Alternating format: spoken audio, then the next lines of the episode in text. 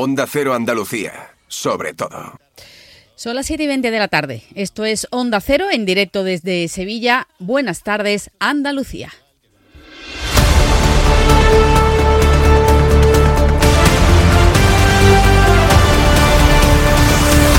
En Onda Cero, la brújula de Andalucía. Marcha con.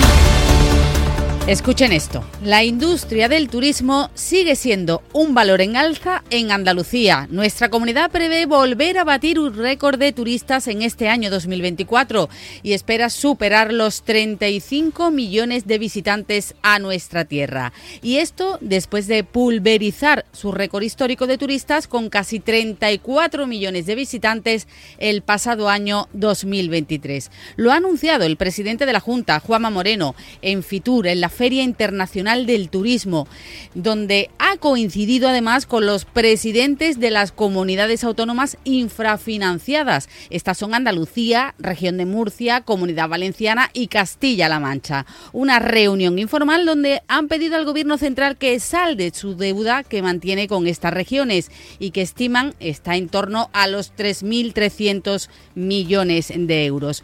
Mientras tanto, aquí en Sevilla, en el municipio de Montellano, su alcalde ha, ha reiterado su llamamiento a la calma y a la tranquilidad de los vecinos. Pide no discriminar a la familia del joven de 17 años detenido por su presunta vinculación con el terrorismo yihadista. La madre ha quedado finalmente en libertad y ni siquiera ha prestado declaración ante la Audiencia Nacional. La policía considera que no hay vínculos con las actividades del hijo. Y también en Sevilla, cientos de sevillanos se concentraban ante la Audiencia de Sevilla esta mañana en el decimoquinto aniversario del asesinato de la joven Marta del Castillo. Su familia sigue reclamando justicia y piden que continúe la, investigación para dar con el paradero del cuerpo de la chica.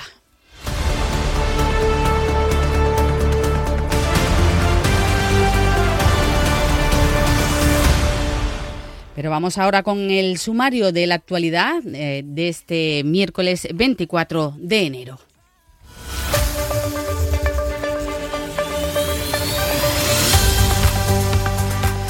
Comenzamos hablando de la sequía y de sus consecuencias. Se aplazan las medidas de reducción del caudal de agua en Sevilla Capital. Las lluvias de la semana pasada han supuesto un alivio a los pantanos que abastecen esta provincia, es decir, hay agua para cuatro meses más. En cualquier caso, la reducción de la presión nocturna se va a aplicar en función de las reservas. No se hará en cualquier caso antes del verano. El Tribunal Superior de Justicia de Andalucía ha absuelto a un hombre que fue condenado en primera instancia a 11 años y 6 meses de cárcel por un delito de agresión sexual a una joven de 20 años. El alto tribunal considera que no hay prueba de cargo que debilite la presunción de inocencia. Hay, recoge el auto, una duda razonable. La Junta de Andalucía prepara ya un plan para evitar incendios forestales en Doñana. El plan está dotado de 15 millones de euros, forma parte del pacto con Doñana firmado con el Estado. Y también la Junta ha solicitado al Estado que active cuanto antes los préstamos del Instituto de Crédito Oficial, en los préstamos con el ICO, para ayudar a los promotores en la financiación de viviendas a precio asequible. El Gobierno central concede 3,7 millones de euros en ayudas a cuatro, universidades andaluzas para crear cátedras ligadas a la aplicación de la inteligencia artificial. En clave política, Juan Espadas reestructura el PSOE andaluz y elimina la vicesecretaría general, pero mantiene a Ángeles Ferriz como portavoz del grupo parlamentario. Jacinto Viezma será el nuevo secretario de organización en sustitución de Noel López. Y cinco personas han resultado heridas al volcar un coche de caballos en el sevillano Parque de María, Luisa, de María Luisa. Ha ocurrido esta misma tarde. El cochero sufre lesiones de diversa consideración. Los ocupantes del carruaje, dos mujeres y dos menores, han resultado con heridas de carácter leve. En Onda Cero, la brújula de Andalucía. Yo, Roquetas de Mar, prometo cuidarte y respetarte todos los días de mi vida. Yo, Mar Mediterráneo, prometo que mis olas llegarán a tu orilla cada día sin descanso. Sí, Sí, quiero. quiero. Sí, quiero roquetas de mar. El mar que sueñas. En Onda Cero, la brújula de Andalucía. Marcha con.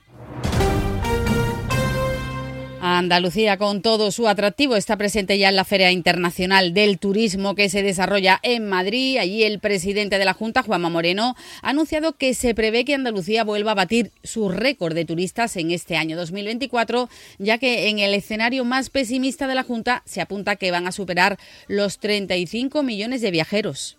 Incluso en el peor de los escenarios, con las previsiones más pesimistas del panel de expertos, Andalucía superaría los 35 millones de turistas, creciendo en torno a un 35 a un 3,5% y rompiendo de nuevo el techo de visitantes que tenemos en nuestra tierra. El año pasado nos visitaron algo más de 33 millones de personas que generaron unos ingresos de 24.800 millones de euros en nuestra región. Una feria de turismo en la que no exclusivamente se ha hablado hoy de turismo. En este marco, el presidente eh, Juanma Moreno mantenía una reunión informal con sus homólogos de Castilla-La Mancha, Murcia y Generalitat Valenciana. Han coincidido que las comunidades que presiden son las más perjudicadas por el actual sistema de financiación y los cuatro tres de ellos del Partido Popular, coinciden en un aspecto que antes de la revisión del sistema de financiación han pedido que se salde la deuda anual que asciende a 3.277 millones de euros para las cuatro comunidades. El presidente de la Junta, Juanma Moreno, recuerda la cantidad que se le debe concretamente a Andalucía, que son algo más de 1.400 millones de euros. Dice que exigirá lo que Andalucía merece. Y los cuatro coincidimos en algo que nos parece muy razonable que es nosotros estamos a favor de renovar el modelo de financiación y vamos a colaborar en que se renueve el modelo de financiación. Pero desde luego, mientras eso llega, el gobierno tiene, el gobierno de Sánchez tiene una factura pendiente con estas cuatro comunidades autónomas. Y la factura pendiente, en este caso, con Andalucía, son 1.409 millones de euros. Así hemos llegado a las 7 y 27 minutos de la tarde. Les estamos contando noticias de Andalucía aquí en su sintonía de Onda Cero. En Onda Cero, la brújula de Andalucía. La Federación Andaluza de Municipios y Provincias te acerca a las novedades de lo que más te preocupa. Empleo, salud, medio ambiente y sostenibilidad, ciudades inteligentes, participación ciudadana, cultura y patrimonio. Tienen más información en famp.es. Gente Viajera Andalucía se desplaza a Fitur te contamos lo más destacado de la oferta de Andalucía en la Feria Internacional del Turismo desde Madrid con un amplio despliegue informativo y un programa especial el jueves 25 a las 2 y media de la tarde con los protagonistas de esta importante cita turística. Especial Gente Viajera Andalucía desde Fitur con la colaboración de la Consejería de Turismo, Cultura y Deporte de la Junta de Andalucía.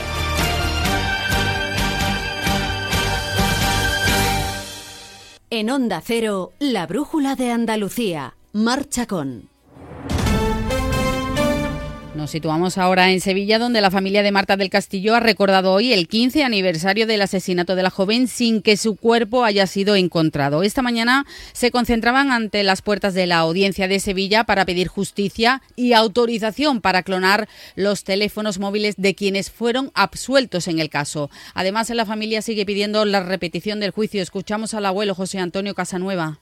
Si ha habido dos personas que han testificado ante los jueces que habían mentido y eso ha dado lugar a que el juez que llevaba el caso lo hayan equivocado, ¿por qué no se puede repetir ese juicio? Es incomprensible, porque ese juicio es vano, no ha servido para nada, han engañado a los jueces, a los jueces, dicho por los mismos jueces. ¿Por qué no se puede repetir ese juicio?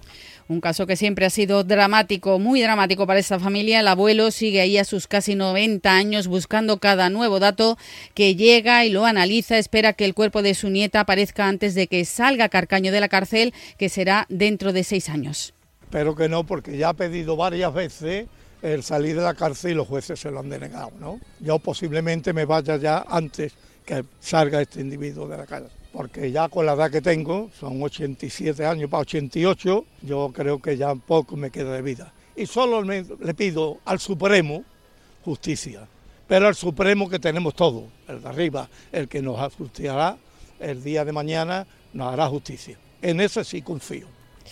Bueno, nos quedamos en Sevilla para contarles las últimas novedades del caso del menor eh, de nacionalidad siria arrestado acusado de yihadismo en el municipio de Montellano. La madre de este joven ha quedado en libertad, ni siquiera ha prestado declaración ante el juez de la Audiencia Nacional. La policía considera que no hay vínculos con las actividades del hijo. Hoy el alcalde del municipio, Francisco Gil, ha pedido a sus vecinos no discriminar a la familia del joven y pide a los chavales de la localidad que vuelvan a clase, que vuelvan al instituto. Con el presunto yihadista ya detenido, el alcalde pide calma a los ciudadanos, a sus vecinos y prudencia a toda la población total tranquilidad con el asunto, ya que la persona que en algún momento podría haber habido cualquier situación, ahora mismo está detenida, con lo cual no hay ningún problema. Ahora mismo no se ha activado nada, únicamente el director lo que está pidiendo a los alumnos a través de la herramienta que tiene de comunicación con los padres, que bueno, que acudan al centro porque no hay ningún peligro, ni hay ningún problema, ni hay nada.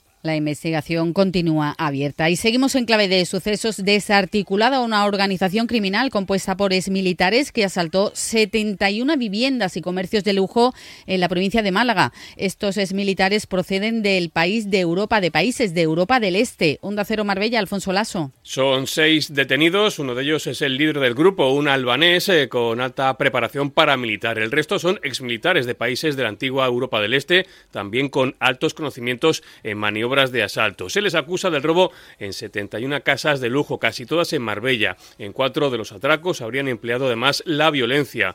Asaltaban las viviendas después de tenerlo todo estudiado. Elegían zonas preferiblemente colindantes a campos de golf porque son lugares en los que es más complicado detectarles y que tienen un fácil lugar de escape. Y hablamos ahora de robos en el campo. La Guardia Civil ha, detenido a seis personas por el robo de 6.000 kilos de aceitunas sustraídas de explotaciones agrícolas de Puente Genil y Santaella, en la provincia de Córdoba, y otras cuatro personas también han sido detenidas por el robo de dos toneladas de aceitunas en una finca de Espejo. María Luisa Hurtado, cuéntanos. La operación la ha culminado el equipo Roca de la Guardia Civil con la ayuda de patrullas de seguridad ciudadana de Montilla y agentes de la Comandancia de Córdoba que cuentan con un dron de vigilancia en la zona. El operativo sorprendió a los detenidos recolectando aceitunas que guardaban en dos vehículos cargados con más fruto recolectado. Esta operación de la Guardia Civil se suma a otras dos recientes en que se sustrajeron 5.000 y 6.000 kilos de aceituna en Bujalance, Puente Genil y Santaella con ocho detenidos. Seguimos en el campo. La Guardia Civil de Sevilla ha detenido a dos personas por estafar a 18 agricultores. Se han inmovilizado 28 toneladas de aceite y 25 de aceituna en descomposición en un molino que estaba en muy malas condiciones. Escuchamos a la portavoz de la Guardia Civil, Rosa Reina. El molino en el que depositaban las víctimas la aceituna se encontraba además en malas condiciones de salubridad y sin la documentación en vigor. Además, los detenidos usaban una etiqueta de una marca que no existía y en la que aparecía impreso el año 2022 como fecha de caducidad. Además, usaban otro etiquetado que pertenecía a otra empresa de, con presunto domicilio fiscal en Granada para distribuir o vender el aceite embotellado sin ningún tipo de registro sanitario ni permiso administrativo. Más eh, de sucesos. La Guardia Civil ha detenido en Sevilla a dos personas como presuntos autores de varios delitos de detención ilegal, robo con fuerza y apropiación indebida después de retener en contra de su voluntad a un octogenario que residía en el municipio nubense de Ayamonte. Doña Alfonso, cuéntanos. Y es que al parecer el anciano había conocido hacía tres años a una joven vecina de Ayamonte de 32 años con la que mantenía una relación de amistad, ayudándola económicamente de forma altruista y desinteresada para que hiciera frente a algunos gastos que tenía. El anciano fue trasladado desde Ayamonte a Sevilla por la joven y su pareja con el supuesto pretexto de cuidarlo tras haber sufrido un accidente doméstico. La mujer habría aprovechado la confianza que él había depositado en ella, logrando poder hacer uso de las tarjetas bancarias, consiguiendo realizar diferentes transacciones e incluso lo llegó a convencer para que la incluyera como persona autorizada y cambiara la titularidad de su vivienda. Durante la estancia en Sevilla, el octogenario habría permanecido en el interior de un domicilio encerrado en una habitación un mes y medio, encontrándose en condiciones precarias, recibiendo pocos cuidados de higiene e ingiriendo escasos alimentos diarios. Y también agentes de la Policía Nacional han decomisado siete plantaciones de marihuana en el municipio gaditano de Jerez de la Frontera. Hasta allí nos vamos. Juan Ignacio López, cuéntanos. Se trata de dos operaciones de la Policía Nacional, la Operación Negro y la Operación Green, que se han saldado con un total de nueve personas detenidas como presuntos responsables de delitos contra la salud pública y defraudación de fluido eléctrica. Todas se nutrían de electricidad mediante enganches ilegales a la red. Han sido intervenidas un total de cuatro kilos de marihuana ya preparada y dispuesta para su venta, además de 1.520 plantas de gran tamaño dispuestas para una inmediata cosecha. Todos los detenidos han pasado ya a disposición judicial. Y nos vamos hasta Jaén, donde la Guardia Civil ha desarticulado un grupo criminal dedicado al tráfico de drogas y también al blanqueo de capitales. Estaba afincado en esta en la provincia de Jaén en el marco de la operación Navarcán y una operación que se ha saldado con 13 personas detenidas en las provincias de Jaén y también de Granada. Informa desde Jaén María Tajadura. Cuéntanos, buenas tardes. 13 personas detenidas y 12 registros en Jaén y Granada ha sido el resultado de la operación Navarcán llevada a cabo por la Guardia Civil en el que también se han intervenido un total de 6 kilos de cocaína, más de 64.000 euros, cuatro armas de fuego, munición, más de 300 gramos de marihuana y también ha sido desarticulada una instalación activa de cultivo de marihuana. En las investigaciones ha podido comprobar que tras el entramado criminal presuntamente estaría un grupo de ciudadanos españoles asentados en la provincia de Jaén que se dedicaban a la adquisición, preparación y distribución de importantes cantidades de cocaína en las provincias de Jaén y Granada, procediendo con posterioridad al blanqueo de los capitales procedentes de dichos ilícitos. El cabecilla, junto con uno de sus estrechos colaboradores, han ingresado en prisión por orden del juzgado de instrucción número uno de Jaén, que ha dirigido la investigación.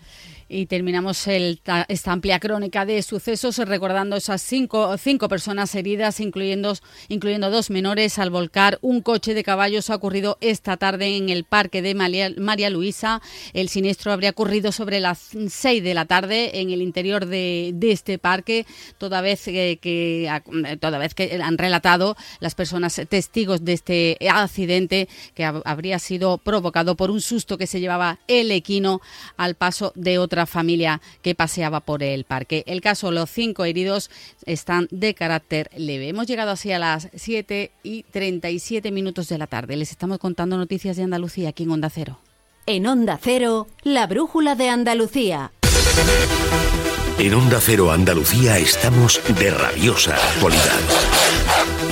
En Clave Sur, cada lunes con el análisis más plural de la radio andaluza con Manuel Prieto. Han oído ustedes los pitos, la señal horaria dos y media de la tarde, o sea que muy buenas tardes tengan todos ustedes y bienvenidos. En Andalucía Capital y la última hora de la economía de nuestra tierra, cada martes con Diego García Cabello. En el que hoy vamos a poner el foco en algo que es clave sin duda en estos momentos para la economía. En Gente Viajera Andalucía, los miércoles con Chema García y las mejores rutas y escapadas. Han sido 700.000 personas y eso que todavía no está en cifras prepandémicas. Cada jueves con Susana Valdés y nuestro patrimonio ambiental en Andalucía es verde. Les preguntamos a ustedes, pero también por supuesto a los afectados. Y el mejor resumen deportivo semanal en Radio Estadio Andalucía, los viernes con Carlos Hidalgo y José Manuel Jiménez. Vamos nosotros con el, con el deporte, que tenemos muchas cosas que, contar. ¡El mano mano con el portero! ¡Allá va la pelota! ¡Vamos, vamos, vamos!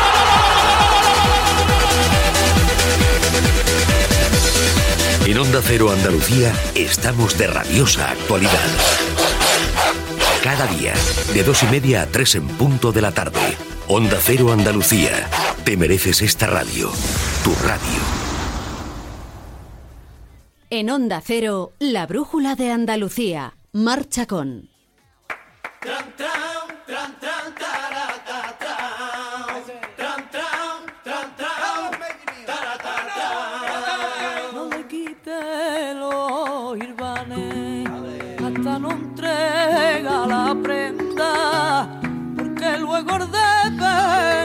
Nos vamos, vamos eh, terminando este tiempo dedicado a la actualidad andaluza y lo hacemos hoy tal como hemos eh, comenzado, hablando de Fitur, donde hace unos instantes se ha presentado la Bienal de Flamenco de Sevilla. Allí se ha desgranado parte de esta programación de este importante certamen. Han destacado el elenco de grandes artistas que actuarán desde el día 11 de septiembre hasta el día 5 de octubre de 2024. Vuelve a esta edición de la Bienal Miguel Poveda. Se van a poder disfrutar, todo aquel que se pase a, ver a la Bienal, se van a poder disfrutar de más de 60 espectáculos. La promoción internacional se va a iniciar en París con un adelanto del espectáculo de Andrés Marín y de Ana Morales. Así llegamos a las 7 y 40 minutos de la tarde.